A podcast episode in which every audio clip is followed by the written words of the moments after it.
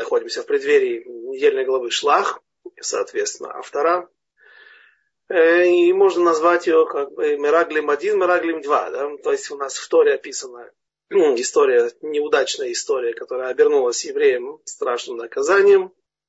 И практически все они полегли в пустыне э, в результате греха первых разведчиков. И э, у нас есть вторые разведчики, Мираглим 2, Э, и, соответственно, а, а когда был запрет на чтение авторот, введенный греками по одному из мнений, э, то э, пророки были разрешены, и наши мудрецы искали подходящие места, которые могут напомнить нам о главном, о недельной главе, которая, в которой рассказывается о разведчиках. Разумеется, лучше всего может подойти Первая, вторая глава из книги Иошуа, когда он, Иошуа, посылал, будучи сам среди первых разведчиков, посылает новых разведчиков, э, двух человек. Э, один это Калев, сын Ефуне, а второй это Пинхас, сын Лазара. То есть теперь Иошуа занят, он глава народа. Он не может пойти ведь Калев, сын Ефуне, он был среди тех, кто пошел э, в первый, ходил тоже в первый поход. Ну и теперь Иошуа вынужден найти себе замену. Это э, Пинхас, сын Лазара.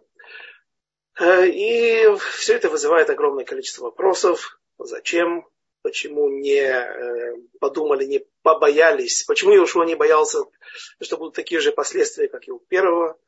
Э, первой миссии, которая была не, выпол, не выполнена нашими... Э, да, они были мудрецы, были, каждый, каждый из них был лидером своего колена.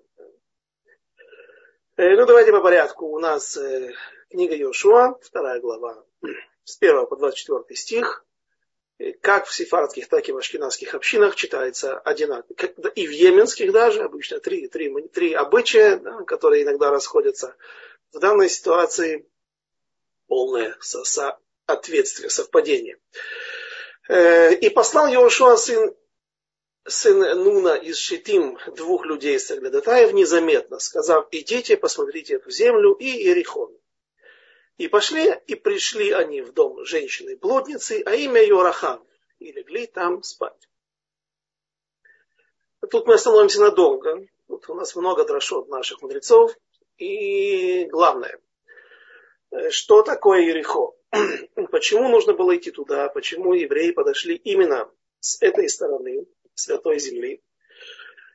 Э, ну, простой вопрос. Если они находились в пустыне на Синайском полуострове, то было бы логично прямо оттуда же зайти со стороны Баршевы, со стороны Ерухама.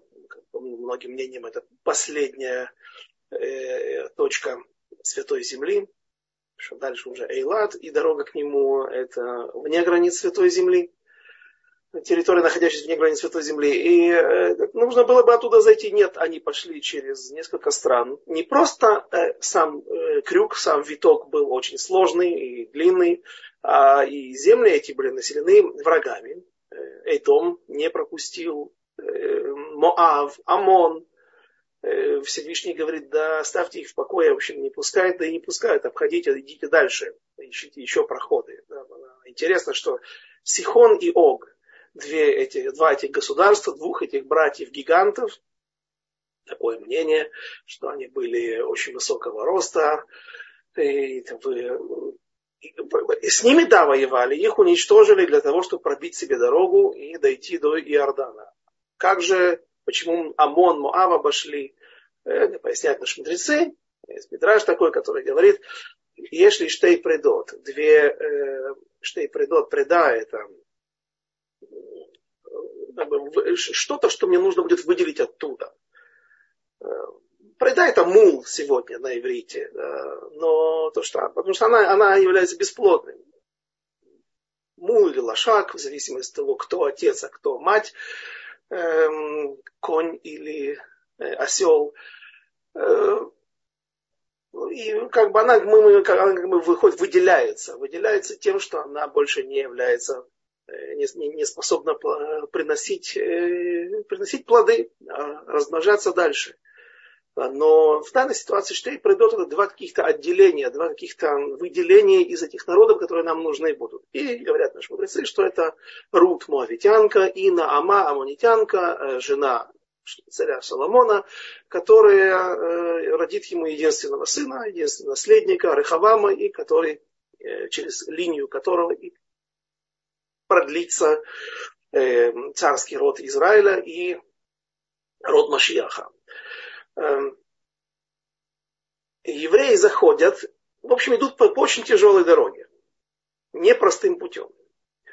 И э, нужно понять, почему. Если, скажем, есть комментаторы, которые объясняют технически этот вопрос. Ерехо находится приблизительно на той же э, широте, что и Иерусалим. Э, ударив в Ерехо и дойдя до Иерусалима, а потом спустившись уже с гор с возвышенности Иерусалима и дойдя до побережья. Таким образом, э, евреи планировали рассечь э, кнанейские народы, которых было огромное количество, ну, семь основных кнанейских народов, но там 31 царя сможет покорить и уничтожить Иошуа. То есть было много князей и, соответственно, их вотчин. Э, так вот, разбив их таким образом посередине, разделив их на северную часть и на южную, и э, лишив их возможности каких-то контактов и какой-то помощи друг другу, э, технически это очень объясня... хорошо объясняет причину того, что вот нужно было зайти именно с востока, а не с юга, войти по прямой из пустыни там, где они и так находились. Но, разумеется, этот ответ, он очень однобокий и очень-очень поверхностный. И кроме того, я не думаю, что нам слишком нужно углубляться и думать о каких-то тактиках, о каких-то способностях э, ведения войны, о каких-то трюках и приемах, которые использовали наши праотцы, потому что в то время они не очень думали об этом. Они им говорили идти на войну, они шли на войну. И нормальная война, когда евреи не погибают вообще, потому что праведники э, находятся в их среде, или весь народ праведен. И если что-то случается, то тогда это является, это, причина этому и является грех. Как будет с Ерехо, э, или после Ерехо с городом Аим, который был намного Вообще это был городок или поселение по сравнению с укрепленным городом Ерехо, и тем не менее там погибнут люди, или один человек, который стоит э, вот того количества, которое описано погибших, и ну, настолько он был важен, настолько его удельный вес для народа Израиля был важен. И сразу, сразу же народ Израиля начинает вопить. Это, так, это неправильно, так не должно быть. Победы всегда приходят без кровопролития, когда народ праведен. Значит, среди, у нас, среди нас есть проблема, и ее ищут и находят, и исправляют. Соответственно, думать о каких-то особых э, приемах войны э, я думаю, меньше всего об этом думали. Потому что полагались на Всевышнего. Есть еще небольшой э, экскурс в сторону, да, но хорошо нам иллюстрирует это. Спрашивают, почему э, святость первая, которую насадил Иошуа или распространил на святую землю, э, святость, которая теперь нам позволяет, или им на тот момент позволяла выполнять заповеди, связанные со святой землей, отделение Трумоту Масрот от э, плодов, вот, э, все, что произрастает в Святой Земле. Не все. Если по Торе, то это только пшеница, масло и вино. Эм, Решета гес, бикурим, то есть э, стрижка овец, эм, там приносил, приносились какие-то отделения тоже, такой, э, бикурим и так далее. Многие заповеди, которые связаны со святой, им только в святой земле их можно выполнять, орла и так далее. Эм, все это прекратило существовать после того, как евреи ушли в изгнание, после разрушения первого храма, когда Навуходнецер захватил э, святую землю, а потом и уничтожил против, полностью Иешув, практически полностью э, уничтожил присутствие евреев на святой земле. И потом вот уже, когда Олей Бавель, когда во время э, Зрубавеля, во время Эзры и Нехемии, евреи Мардыха и Эстер, евреи вернулись в Святую Землю, возвели второй храм, они смогли распространить землю таким образом, святость на святую землю таким образом, что она уже больше никогда не улетучивалась. А какая разница? Там Иошуа распространил эту святость на святую землю. Идет речь еще раз о заповедях, связанных с наполнением святой земли, а не о абсолютной святости, которая была всегда у святой земли. Когда дышать воздух святой земли умудряет, когда каждые четыре э, шага в этой четыре локтя э, человек, проходя в святой земле, это заповедь и так далее, и так далее. Речь идет не об этой святости, а только в заповедях. Так вот, еще раз. Иошуа, говорят наши мудрецы, распространил и укоренил эту, э, не так сильно укоренил, получается, эту святость с захватом Святой Земли. И когда пришел другой захватчик и выбил наше население, наше присутствие, нашу власть с этой страны, с этой земли, соответственно, он и выбил, как клин, клином вышибают, он, соответственно, этими так подобными же действиями и, и уничтожил Э, святость святой земли, и на тот момент, если люди, евреи, приходили в святую землю, они не должны были, получается так, а, э, отделять десятину, если найдут там плоды какие-то, или вырастят их. Не приносить, ну, бикурим нельзя было приносить, потому что храма не было. Ну, любая заповедь, которая связана с святой землей, она вдруг перестала соблюдаться. Не было в ней необходимости, обязанности. А вот уже евреи второго храма, они распространили эту святость своим ешувам, своим заселением. Заселение никогда больше не э, исчезало. Всегда были какие-то семьи, какие-то люди, какие-то маленькие поселения, вплоть до того, как наша Алия вернулась и восстановила большое присутствие евреев в Святой Земле. Спрашивает, а почему Иошуа не мог тоже сделать заселение? Там говорят, не сделал кидуш, нужно было лекадеш, как словно в субботу. Вот мы мекачим эту землю. Объясняет, а Всевышний не сказал ему, он и не делал настолько был уровень, настолько полагались на Всевышнего, что делали только то, что он приказывал. И если он не приказывал, даже что-то выглядело человеку логично или правильно, Всевышний не сказал, нам это нужно делать. Э, Ерехо, вернемся да, теперь. Э, Ерехо был столицей их поселений, их э, как бы у них, мы сказали, что у них было много царей, более 30 царей, которые жили автономно. Э, но э, очевидно, что вот у них был такой вот, как минимум, духовный центр.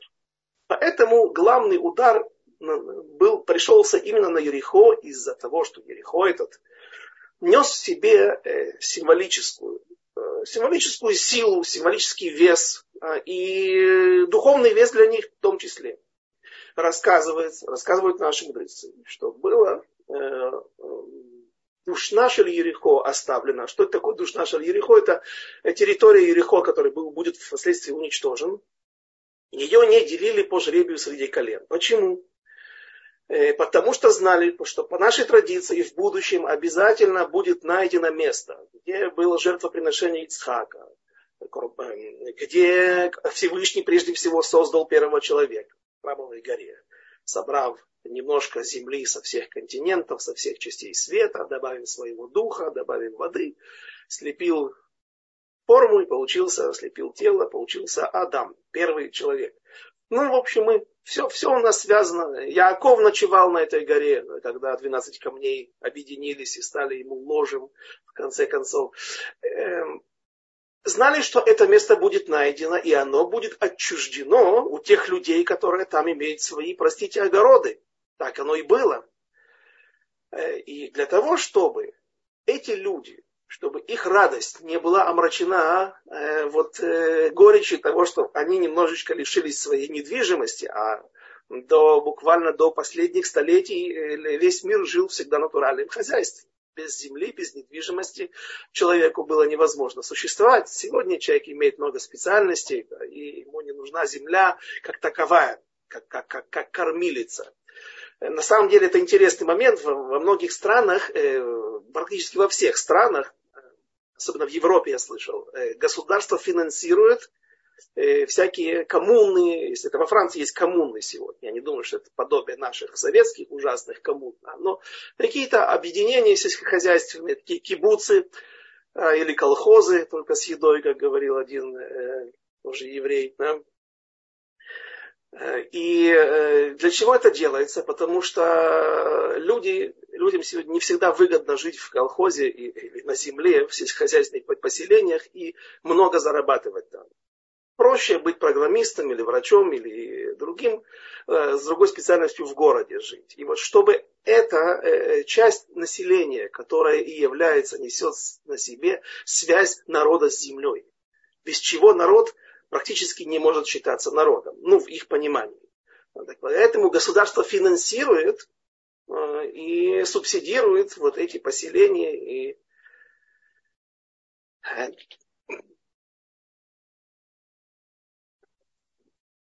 в чем было, в чем было э, величие Ерехо или важность Ерехо?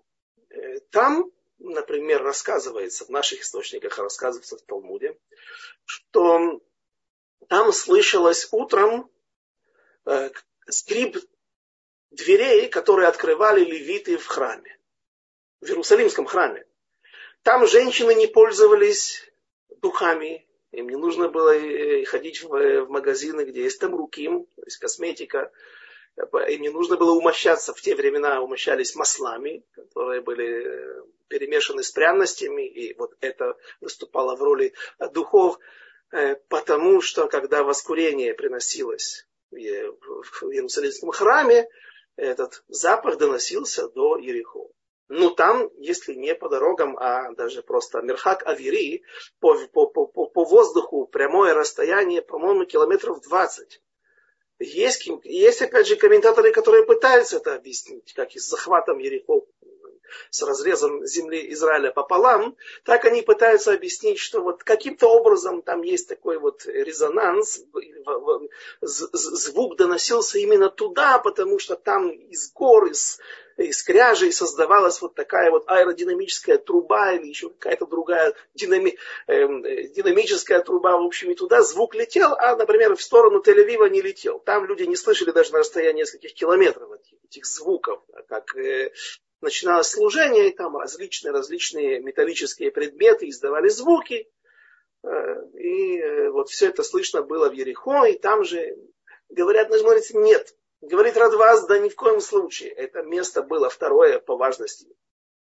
Второе в плане духовного, в плане духовном после Иерусалима. Для нас Иерусалим это центр, но, но и Ерехо имел также некий портал, некий канал с небесами, имел и имеет. С небесами, куда проистекало благо. Только для кнаанейцев, которые не стремились служить Всевышнему и не хотели, хотели делать то, что они вздумается, но тяжело делать то, что вздумается, когда у тебя нет средств. Поэтому именно в Ерехо, где был больше не духовный, а материальный канал для поступления какого-то изобилия с небес, для получения, скажем так, э, духовных сил, для, которые давали возможность э, развить свой материальный э, статус, свое материальное положение, было именно там. И поэтому именно там они создали вот этот центр.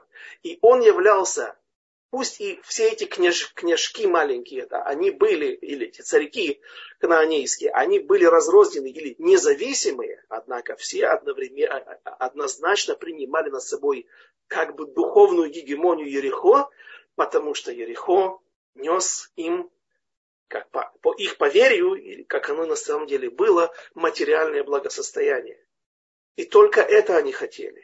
Иерусалима не знали его важности. Если вы посмотрите список 31 захваченного царя, Иерусалим, по-моему, на втором месте находится. В конце книги эм, Иошуа. Однако же Ерехо был первым.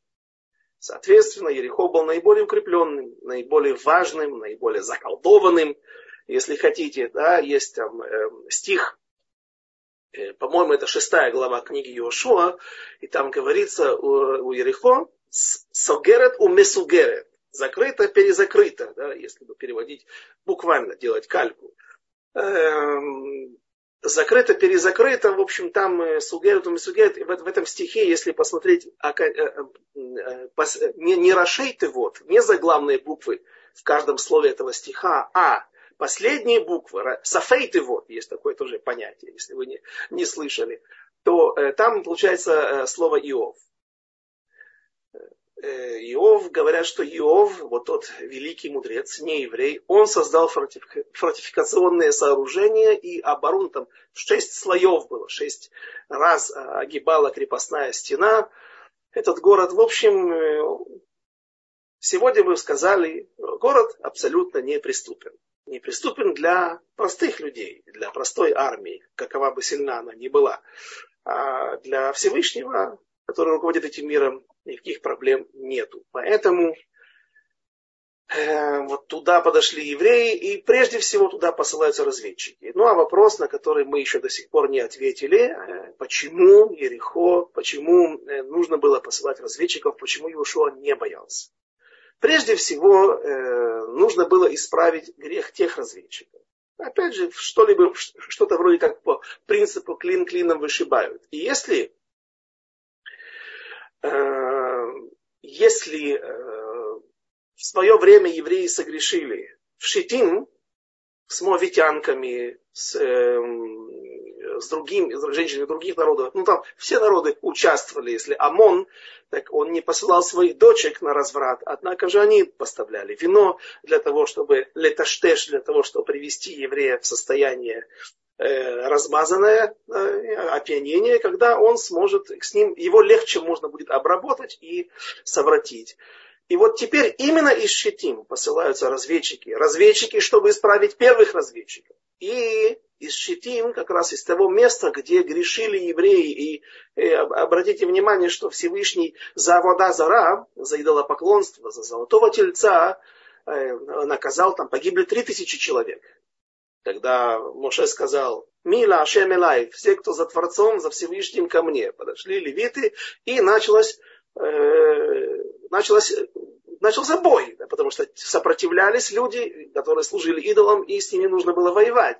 И сколько погибло? Три тысячи человек. Левиты убили три тысячи человек. Здесь же было куда больше. Здесь было намного больше жертв, 14 тысяч. И Всевышний ненавидит разврат. Поэтому эти разведчики, так объясняет Равьонтон Айбешиц, именно к Рахав Зона пошли.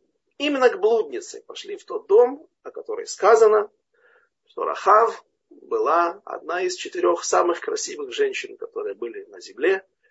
Э, это Сара, Рахав, Авигайль, жена Давида, она же пророчица, одна из семи пророчиц народа Израиля, и Эстер, также еще одна из пророчиц народа Израиля, последняя из пророчиц. А, и пойти туда и не оступиться, потому что говорят наши мудрецы, даже только кто слышал от это имя, с ним случалось, э, он, у него было Керри, только слышал это имя Рахав. Э, а почему выбрал именно этих людей? Ну, Калев, сын Ифуне, он доказал уже свою верность. И за 40 лет в пустыне не думаю, что он испортился. И это знал э, Йошуа. Калев, сын Ифуне, был, как говорят, политик. Он э, умел он умел а, обходить или заглаживать острые углы, или обходить их, огибать проблемы. Потому что Иошуа был ревнителем веры, и за него как раз молился Моше. Сказано, что Моше добавил ему букву. Он был до этого Ошея, стал Еошуа, буква из имени Всевышнего. Потому что он боялся за него. Потому что он был очень прямой, очень принципиальный и, как говорится, шашкой наголо. И вот он за него молился, потому что один все-таки против десяти разведчиков, которые были против него, то есть это могло закончиться очень плачевно. Каким бы он мужественным человеком не был. Поэтому Калев сын Ефуны, он его как бы восполнял. Он умел, рассказывает, что в момент, когда все начали кричать, что такое, когда Йошуа сказал, земля хорошая, а народ это не очень воспринял. Он говорит, мы идем за нашими посланниками, за большинством. И тут Калев сын Ефуне выкрикнул, а разве не так учил нас Бен Амрам? Амрамыч, как бы, да, это такое пренебрежительное отношение, пренебрежительное название. Как мы говорили в э, предпос... два урока назад, Махар Ходыш, о том, как эм, царь Шауль называет своего зятя Давида Ишай, Бен Ишай, Ишаевич. А где этот Ишаевич? Это пренебрежительное отношение. если уж называть по отчеству, так по имени по отчеству, а не просто по отчеству. А, и, когда люди услышали, что ее, э, Скалев, сын Ефуне, так заговорил о Маше, он, они были уверены, что он сейчас поднялся на броневик для того, чтобы провозгласить, поддержать как бы вот тех разведчиков и сказать, земля хорошая, все будет, земля плохая, да, нам лучше там не идти. И когда народ утих, он тогда включил э, граммофон, э, Рамколем, да, и провозгласил. Провозгласил земля хорошая, да, то есть смог как бы донести, по крайней мере, мысли, по крайней мере, его позицию, чтобы остановить хоть какую-то часть людей от э, ошибки, которая так дорого стоила евреям. И вот опять у нас есть Пинхас, Пинхас сын Лазара, которого посылает Иошуа.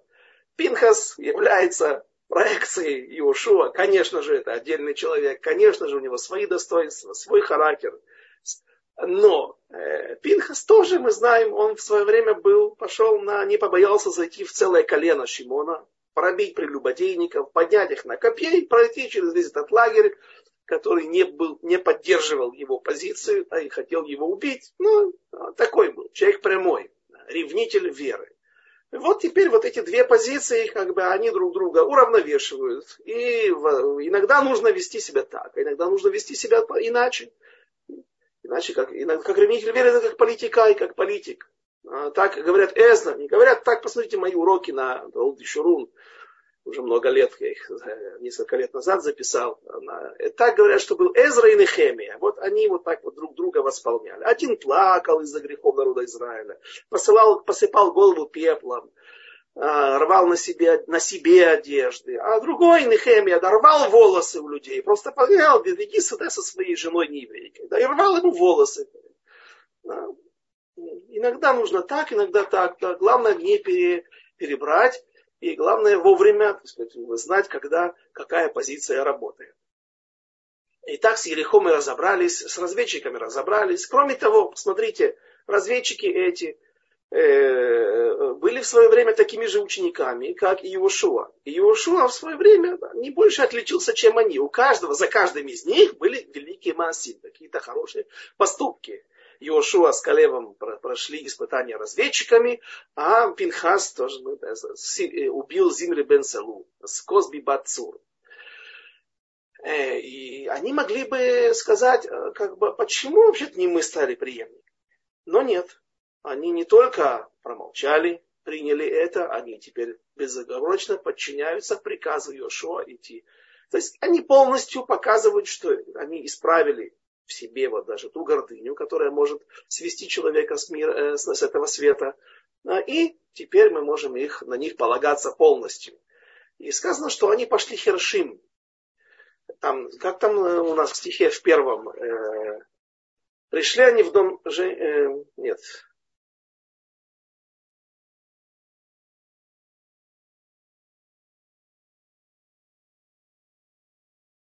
людей Сагататаев незаметно. Так вот, незаметно слово на иврите вообще-то переводится, как, звучит как хереш. Херешим это или глухие, или, как некоторые наши мудрецы трактуют херсим, хара, херес. Херес это глина. Это обычно такими словами описывают э, необожженную глиняную посуду. Самая простая посуда, которая, если в нее попадет дохлая крыса или дотронется э, ну, в общем, ее внесут в место, где есть тума, его даже нельзя окунуть в микву и исправить. Его нужно швирато и э, таканато, это гарато. Да, то есть э, его можно только разбить и черепки эти выбросить. Сосудом этим пользоваться нельзя. Наиболее простые, примитивные сосуды. И вот они вели себя таким образом, нам этот стих намекает, а наши мудрецы учат это из этих слов – что они вели себя как словно самые простые сосуды, полагаясь на Всевышнего и на Иошуа. Поэтому им и сопутствовала удача, и поэтому они смогли как раз им нужно было пойти для того, чтобы исправить предыдущие грехи предыдущих разведчиков. И было сказано царю Ерехону, говоря, вот люди пришли сюда ночью из сынов Израиля разведать эту землю. Почему ночью? Они пришли именно ночью, э, чтобы их не заметили. Так может быть наоборот, когда есть большой поток людей, и они проходят через ворота, там не всегда успевают, вот я когда из Иерусалима возвращаюсь к себе в Кириацефер, э, у нас есть КПП, и иногда солдаты заходят и проходят через весь, один страхует на входе с автоматом, другой проходит, смотрит, нет ли э, незаконных людей с арабских территорий и выходят через заднюю дверь. А иногда просто поднимаются, так глянут, все нормально, или у водителя спрашивают, Бней Авла Эйн, нету здесь негодяев, водитель сам один из, как правило, из тех. Нет, все нормально. Да. И, то есть ленятся. В общем, чему я это? Что можно проскочить иногда таможню. Да, днем, когда большой поток людей, когда полный автобус, и там просто не протиснуться даже с автоматом. Ну, было всегда хорошо, еще будет хорошо. Все будет нормально. Они пошли уже к вечеру, после захода солнца, когда ворота уже готовят закрывать там, к какому-то времени, 10, например, да, или поток людей меньше, на, на рынке не идут, торговцы не идут, просто люди не возвращаются с каких-то полей. А их наверняка ночью было легче их заметить. Что и оказалось, не оказалось незамеченным, действительно. Почему же нужно было идти ночью? Так вот, поясняют наши мудрецы, что э, им, у них была еще одна среди главных миссий, э, основных, вот, одна из них э, звучала таким образом. Говорится в книге Зор, что земля Израиля была дана, то есть ее ангелом-хранителем, мы знаем уже об этом понятии, Малах, Малах, эм, ангел, небесный хранитель. У каждого народа есть свой небесный хранитель. И сказано в трактате Звахим, и в других многих местах, что когда э, Всевышний хочет какой-то народ поработить или же уничтожить, и помочь евреям победить его, это не может случиться до тех пор, пока их ангел-хранитель на небесах не будет аннулирован или посажен в тюрьму да, или каким-то образом, да, даже может быть уничтожен. Также есть и у, у каких-то земель есть какие-то свои, свои э, ангелы-хранители, свои духовные небесные э, субстанции, которые несут ответственность и покровительствуют этому месту. Так вот, над Святой Землей покровительство имела Луна. Опять же, повторюсь, буквально на прошлом уроке, камень с семью глазами, мы говорили, что такое семь, цифра семь, семь глаз, это семь небесных тел, небесных не светил, а это и планеты, но среди них есть Луна. Луна это не планета, это спутник Земли, но в нашем в нашей вот системе, назовем ее солнечной, это не совсем противоречит нашим мудрецам, у которых Земля находилась в центре, однако же все остальные планеты, они были как бы в этой же системе также. Находились только иначе расчет проводился, да, их движение, траектории и так далее. Так вот, Луна, она также оказывает такое же влияние, какое-то свое влияние, как и другие планеты, Марс, Венера, Маадим, Нога и так далее. Сатурн, э, и вот Луна и являлась покровителем, и, соответственно, ей, зная это, а они знали многие вещи путем астрологии и другими путями, они поклонялись именно Луне. Слово Луна это латинское слово. Это в Риме так, какое-то божество, которое женского рода, которое соответствует. Так мы этим словом ну, пользуемся, к сожалению, по сегодняшний день. Однако же на иврите слово это звучит Олевана или же Ярех. Говорят, говорит Равинтон Айбешиц. Поэтому город так и назывался Ерихо от слова Ярех, потому что именно ему они поклонялись. Когда у Яреха, когда у Луны сила, когда ее влияние, когда она светит или а, Макрина отражает свет, который получает от Солнца, ну, в любом случае, когда ее как бы власть ночью, а не днем. И посмотрите, говорят наши мудрецы, и учат это со слов царя, царя, со слов Моше. Да, я не очень сильно ошибся, потому что есть мнение, что Моше и, и Иошуа имели, были словно цари. Хотя и не были официальными царями. Так вот, э, когда мы знаем в недельной главе Ваехи, последняя глава, в Берешит. Там благословляет Яков своих сыновей, и огромное количество информации можно учить, пророческие слова из каждого благословения. Также есть и Моше, который перед смертью благословляет каждое из колен. То, что читается в Симхат Тора утром в Шахарит. И вот а, сказано, учат наши мудрецы из одного из стихов благословения Иосифа, что есть плоды, которые вырастают под влиянием солнца, духовного влияния. А есть плоды, которые растут под влиянием луны. Вот у нас висят яблочки на дереве, да, а мы не знаем, что оказывается под, под воздействием луны у них там какие-то важные процессы созревания происходят. И вот сказано, египтяне же хоронили тогда тех, которых поразил у них Господь, всех первенцев. Это уже, это еще не, не, не книга Дворим, это не благословение Моше. И над боже... и всех первенцев, Всевышний поразил всех первенцев, и над божествами их совершил Господь суд. Это Бамидбар 33.4, кто хочет проверить. Также сказано, кто беден, это уже пророк Ишаяу, такого приношения выбирает Э, для такого приношения, у кого нет золота, у кого нет денег на инкрустацию из драгоценных камней для своего башка, выбирает дерево не гниющее, ищет себе мастера искусного, чтобы изготовить идола не шаткого. Э, Ишаяу 40, 40 глава, 20 стих. То есть делали каких-то идолов, на кто, каждый на что способен, у кого насколько хватает денег. И вот когда Всевышний совершал наказание евреев, простите, э, э, египтянам в Египте, то там не только первенцы были поражены, и над божествами их совершил Господь суд. Божества их, если это было золото или серебро, они были расплавлены буквально. Египтяне встают утром, кто жил, кто не являлся первенцем. А, а, а, а идола их нету. А, дерево сгнивало, камни рассыпались, превращались в пыль, в кусочки мелкие. И вот э, Моше посылает, Моше, Иошуа посылает двух разведчиков, в том числе для того, чтобы проверить, если эта земля, если Всевышний уже поразил на небесах их ангела-хранителя. Они подошли к памятнику, они подошли к капищам этих идолов и посмотрели, какое там состояние. Если эти идолы дали трещину, начали рассыпаться, начали плавиться, о, значит Всевышний вот уже дает, отдает этот народ в наши руки, и скоро мы вернемся и будем готовиться к атаке на эту страну. И объясняют комментаторы, и Муше имел такую же кавану, он имел такую же цель.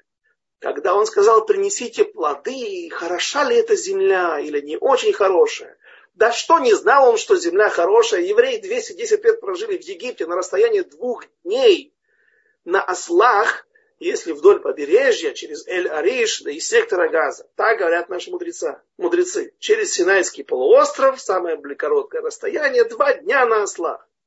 Приходили караваны, приходили люди со всего Ближнего Востока туда. Ну что они не знали, что там действительно хорошая земля? Зачем нужно было посылать принесите плодов. Пусть и говорит Рамбам, что виноград это самый красивый из всех плодов на земле, виноградная гроздь. И поэтому его укладывали сверху всегда, когда приносили в корзинке э, бикурим, первые плоды в храм. Так вот, говорят комментаторы, что Моше Рабейну хотел посмотреть, сказал им, принесите плоды, которые растут ночью для того, чтобы увидеть, если они плохие, кислые, горькие, не созревшие, хотя уже пришло время, когда уже сезон, чтобы понять, если Всевышний дает этих нанейцев в наши руки. И говорят комментаторы, что они принесли специально плоды, которые росли именно днем.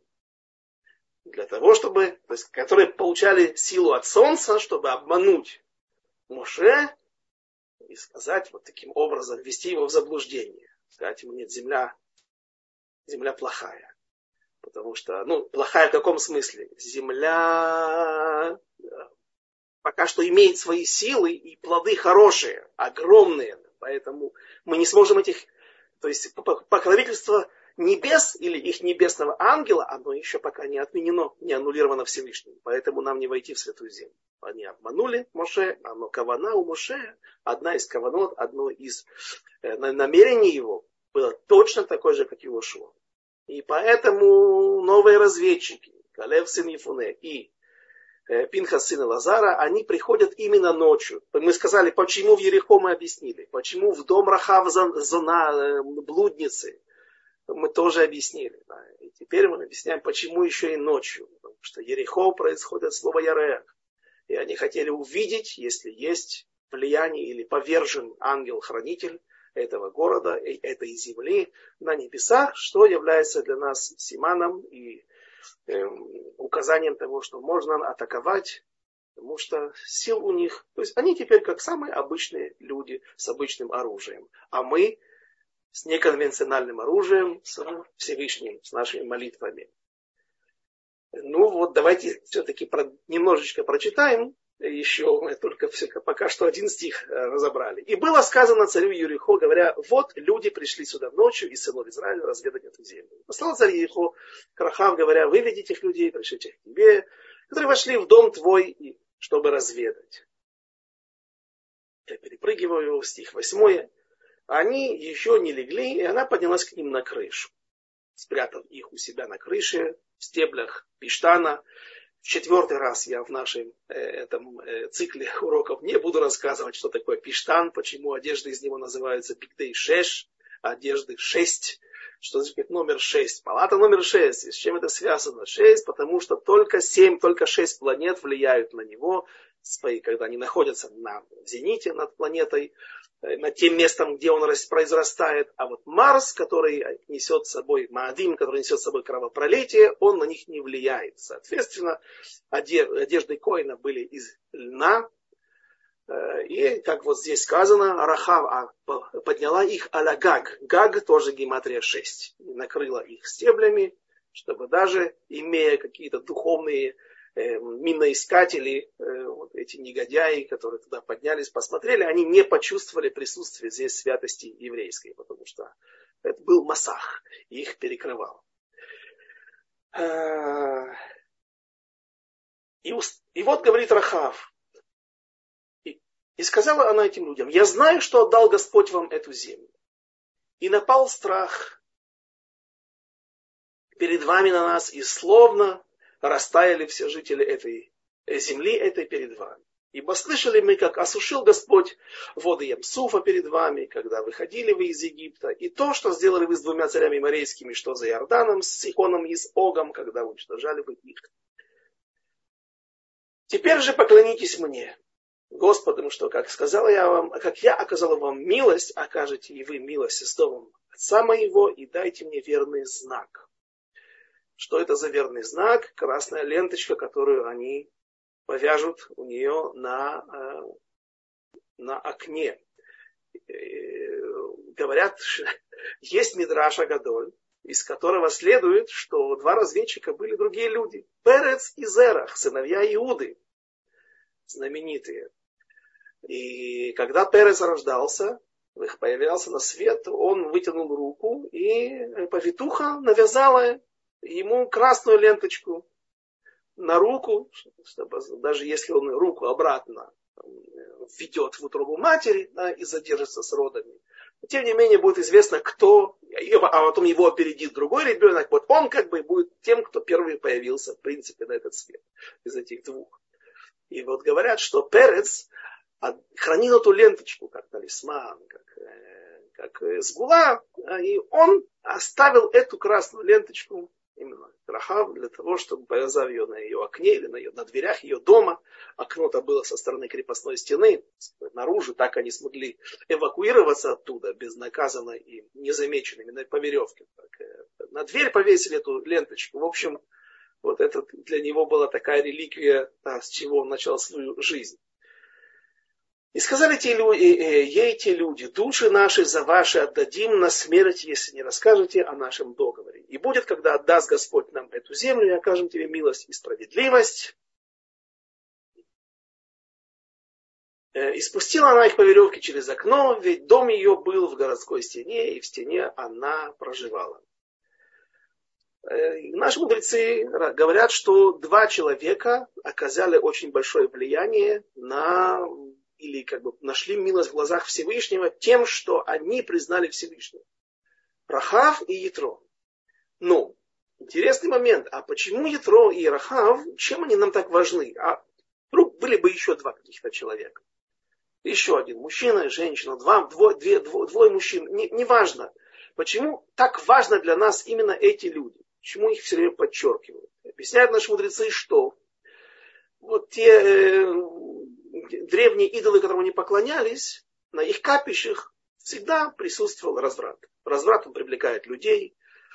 Э, когда это будет уже разделено, и будут, например, культы, где не будет разврата, культ служения какому-то идолу. Однако же эм, публичные дома делались всегда. То есть блудниц всегда где-то располагали рядом, чтобы можно было прийти, покушать, выпить, отдохнуть, расслабиться. И вот уже в этом состоянии легко человека одурачить, околпачить. И если он вдруг зайдет теперь попытаться э, свои грехи замолить, э, получить индульгенцию, да, то можно получить как раз и э, нового клиента. Но, но в те времена, что у них на, как, был культ солнца и культ луны. Ну, Ерехо это как раз то место. Да? Так вот, культ солнца его... Ну, понятно, что эти светила, э, весь календарь построен на них. Если это не мусульмане, да, у них все, все по луне идет. Но вычисление, даты, время, все это идет вот через э, Луну с Солнцем. Так вот, Ерехо, там был культ Луны, а и, и Рахав была главной. И поскольку как это все выглядело, мы сказали, там, может быть, там это была форма Луны какая-то, полумесяца. Какой у них был символ? Нет, это было э, всегда совокупляющиеся две фигуры. Мужчины и женщины. Ее называют, называют мифлецит, чудовище. Да, потому что ну, такой разврат, который там, там подобную фигуру смогут еще э, один из царей израильских сможет установить э, в Гейхале, в храме причем там будет каким-то образом сделано на магните, что они еще и двигались, да, и как бы показывали вот это действие. Так вот, э, там всегда были готовы женщины для того, чтобы обслужить женщины комарым, женщины священнослужители, для того, чтобы обслужить людей, которые пришли поклоняться этому идолу. А у, Ерих... а у Ятро он был, был главным служителем солнца. И там мужчины делали, вступали в разврат с женщинами, и это было как бы частью ритуала, частью идолопоклонства этого. Поэтому именно они, те, кто возглавлял эти культы, именно они были для нас важны, когда они смогли отказаться от своих взглядов и признать истинную веру, увидеть то, что другие не увидели. Ведь говорит Рахав, сердца всех кнаанейских царей здесь вообще растаяли. Мы готовы были бежать из этой страны. Если бы не ваши Мироглим, когда мы увидели этих разведчиков Моше, да, мы тогда укрепились в нашей вере. Что значит Мироглим? Зачем они их посылают? Значит, не боятся, значит, не полагаются на Всевышнего, поэтому не остались. Но в принципе все они уже готовы были сбежать, и святую землю можно было бы брать пустую, заходить в нее без войны. Э, в то время Рахав было 10 лет, когда евреи вышли из Египта. Сейчас ей 50 перед вхождением в Святую Землю. И она помнит те события, и она остается с верой в истину Всевышнего, и поэтому она помогает евреям, не выдает разведчиков, и в результате становится одной из... Эм, в общем, проходит Гиюр, и выходит замуж за, за Йошуа. У Йошуа, известно, не было сыновей. Это было ему наказание. Э, нужно смотреть книгу Йошуа. У нас не осталось много времени, чтобы разобрать эту тему, за что он был так наказан. Но дочери у него были от Рахав. И потом, впоследствии, у них родятся. Есть мнение, что это было восемь пророков, а есть мнение, что даже десять. Давайте я зачитаю имена этих пророков. Сказано в трактате Могила, 14 лист, второй, 14 лист, вторая страница. Среди потомков Иошуа и Рахав были восемь пророков народа Израиля. Нерия, Барух, Срая, Мехасия, Ирмияу, Хилькия, Ханамель и Шалум. А также к этому списку добавляет еще и Хульда Невия. Шалум бен Тикват был мужем Хульда Невия. Он был один из тех, один из тех. Он был тот, кого воскресил Элиша уже после своей смерти. Такой беспрецедентный случай. Э, когда были похороны Элиши, то его те, был налет каких-то банд погромщиков. Хоронить так нельзя было, люди боялись за свою жизнь. Открыли ближайший склеп, который находился где-то там рядом, вложили туда тело временно и разбежались. Тело покатилось, коснулось мощей одного уже умершего и похороненного там человека. Он ожил, и это был Шалум бен Тикват. Есть мнения разные, три мнения, кто это был. Одно из мнений это был Шалум бен Тикват, пророк, муж пророчицы Хульды, который воскрес, вернулся домой, а, жил и еще и родил детей после этого. И, так вот, оказывается, и Хульда, не только Шалум, и Хульда, она также была из потомков, дальними родственниками Рахав и Иошуа. Вот такой чести она удостаивается. И, э, разумеется, э, все это вызывает не просто удивление, а восхищение наших мудрецов. И говорят, что она была привержена к Медату Имет. Когда человек врет, он изгоняет святость из своей среды, изгоняет святость из святой земли. Маршо в одном из комментариев своих на э, Вавилонский Талмуд рассказывает историю, э, когда один бандит, один вор пришел к какому-то мудрецу и сказал, ну, я хочу раскаиваться, я раскаиваюсь в своих грехах, ну, я вот не знаю, смогу ли я устоять против этого. Парноса, сложно не просто так изменить жизнь, а тут идет речь о хлебе. Он сказал ему просто, храни медат эмет, храни, будь честным всегда с самим собой, никогда не ври. Только это да. Ну, я думаю, я смогу это. И вот он идет на дело. Конечно же, не устоял. Идет на дело для того, чтобы взять какой-то банк. Э, и тут встречает другого дружка своего, вора. Он говорит, куда идешь? Хотел сказать, буду я тебе рассказывать. Да. Но вспомнил, что он обещал быть честным. Только это, ну хорошо, я, я буду придерживаться этого. Он рассказал. На дело иду. А, ну, удачи. Да. Беат.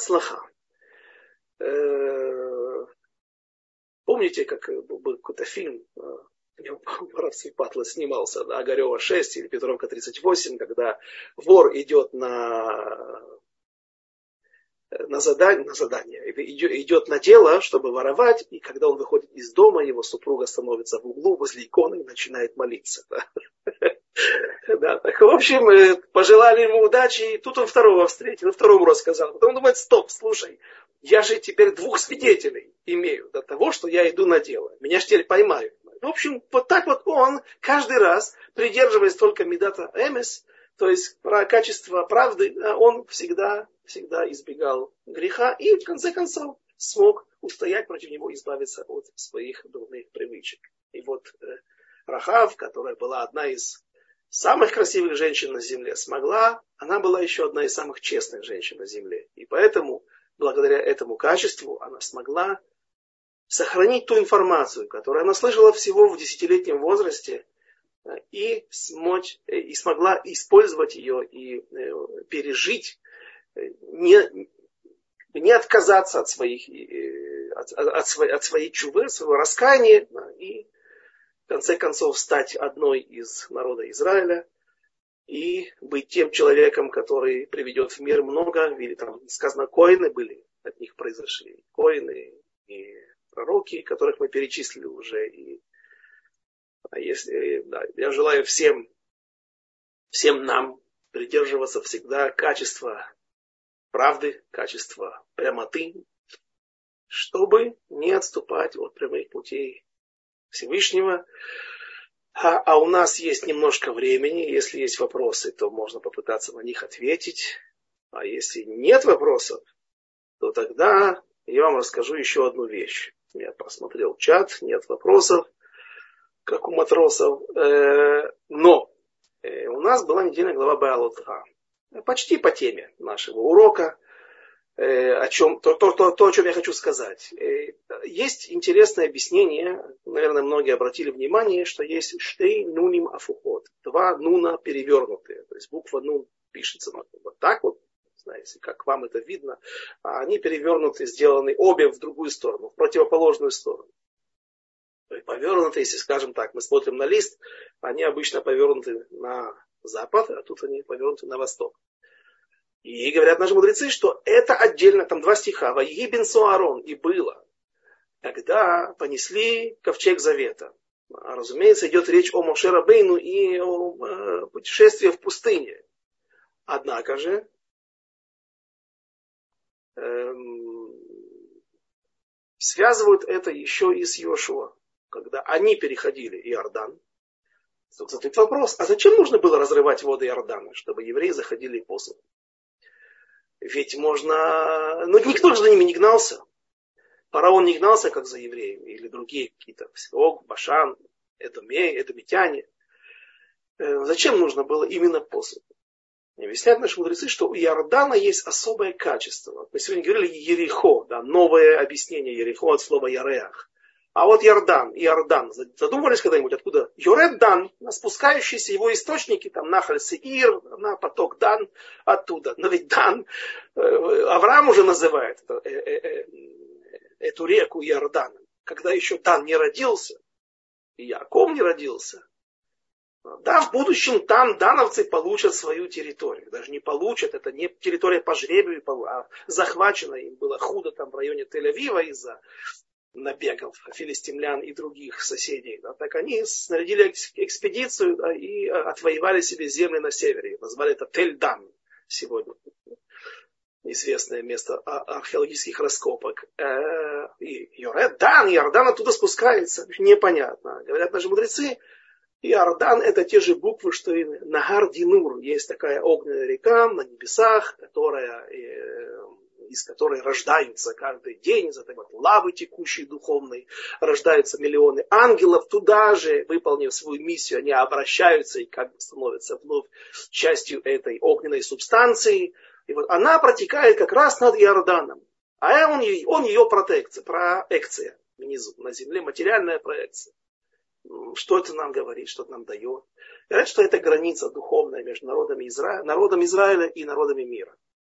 И Иордан, о нем сказано в трактате Вавамиция. Иордан все, что дал, дал, все, что забрал, забрал. О чем речь идет? Он петляет. Соответственно, если он делает петлю на восток, в сторону Иордании современной, так эту часть земли он как бы добавляет в святую землю. А если он виляет, петляет в какой-то большой виток делает слишком, неровно течет с севера на юг, э, на, в сторону запада, так как бы он от, отнимает у святой земли и отдает им туда. Эрецаамим. И объясняет, что у Иордана таким образом, наши мудрецы хотят подчеркнуть, есть такая тхуна, такое качество. Он петляет. Это гладкая, это, это, это скользкая территория. Это граница, это нейтральная полоса между народами мира и народом Израиля. И там можно оступиться. И поэтому народ Всевышний сказал, пройдите по этой земле, чтобы осветить ее своими стопами написано не Оврей, Оврей Ям, прошедшие через море, а вот через Иордан сказано Дурхей Ям, ступавшие своими стопами, топтавшие. Но для чего? Для того, чтобы э, распространить и на эту нейтральную полосу, которую каббалисты называют клипат нога, место халаклак, место опасное, где можно легко склониться в любую неправильную сторону, такое парвенное да, место, да, вот, чтобы его тоже осветить и сделать частью народа Израиля, частью святостью Израиля, святостью Израиля. И именно поэтому вот эти два стиха, выделенные двумя буквами Нун, они являются отдельным хумашем. Это уже не хумаш, да, слово семь, тут нужно семь книг. Бамидбар делится еще, на, получается, на три части. До Беалотха, до этих двух стихов, до первого Нуна и вторая часть после Нуна, а вот одна посередине. А что такое? Два стиха имеют статус отдельной книги Торы. Почему так важно? Я думаю, теперь это немножко более понятно.